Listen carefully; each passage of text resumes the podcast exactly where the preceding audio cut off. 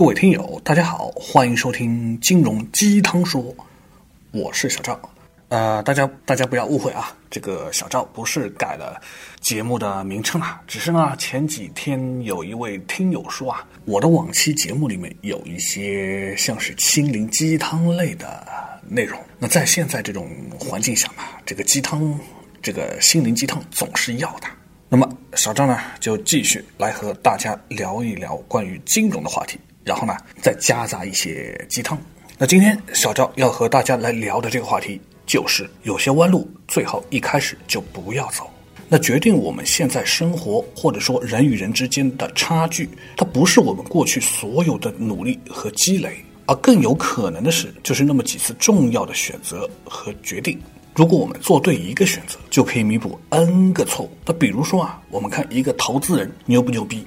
那不是看他在 N 个投资项目中到底赚了多少或者亏损了多少，而是看他几个关键的大项目有没有投资成功。因为一两个大项目的成功就足以弥补其他所有失败的损失，那也自然就可以奠定他在投资界的江湖地位。那大家就会认为他是一个牛逼、有眼光的投资人，然后坊间就会各种传说说啊某某某牛逼的公司，你看就是他投资的厉害吧。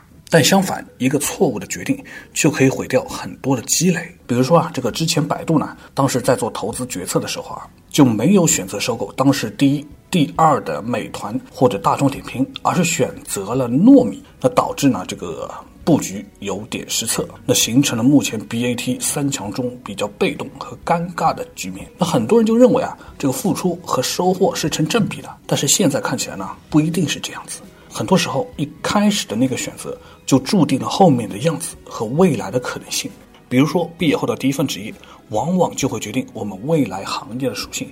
哪怕再换公司，也有可能不会换行业。那又比如说呢，我们选择在哪座城市工作，也有可能决定了我们的气质。在一线城市待过人，除非是遇到庞大的生存压力，那往往呢也不愿意再回到二三线城市当中去。那又比如说呢，刚开始工作的时候遇到的老板或者上司，往往也能够影响到我们未来的格局。那再比如，我们和谁结婚？更是会影响我们的一辈子。选错行业就会苦闷，工作也就没有热情；选错城市嘛，就会迷茫，生活失去方向；选错人，那会痛苦，甚至连人生也丧失了一定的意义。那年轻时候呢，试错的成本非常的低，走些弯路呢，就当然没有太大的关系。而随着年纪越来越大，那很多人就会觉得，现在做选择的时候就不会说到底有多正确，只希望别犯错误。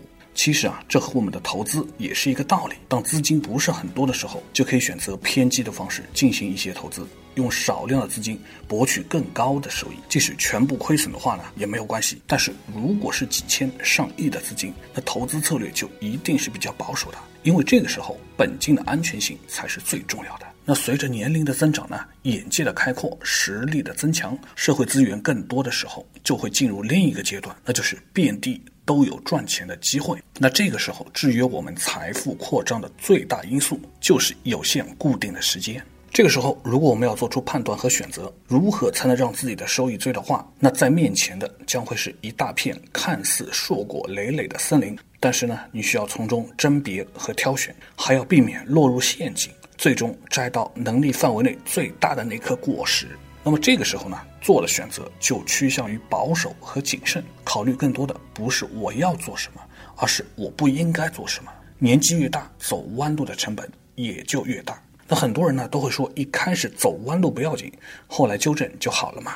那这样想的人呢，那小赵也就只能呵呵一下，因为这样是太小看了走弯路所产生的代价。很多时候一步错，后面就真的会步步错。有时候筹码太贵。所以不能下错注，因为多半翻不了身。当然，有些错犯了，也是一般回不了头；有些弯路走了，当然也可能再也走不回去。花钱也是如此，有些钱一开始花就要花到位，买了不上不下的东西，现在节省了小钱，在以后就有可能损失更多。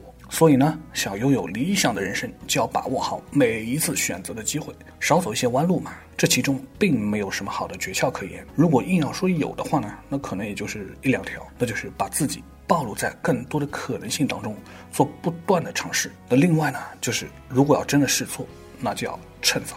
也不要以为只有作为年轻人的我们才会是迷茫的。其实每个阶段都有每个阶段的迷茫，要不然怎么会有什么四十不惑、中年危机这种话呢？说到四十不惑，不是说到了四十岁就没有了困惑，而是四十岁之后，困惑也就困惑吧，因为懒得去解决了，走弯路就走弯路吧，已经没有再回头的办法。毕竟呢，这个世界上大多数的人啊，都是没有办法按照自己的意愿过好完美的一生的。呃，今天的金融鸡汤就到这里，感谢大家的收听，咱们下期节目再会。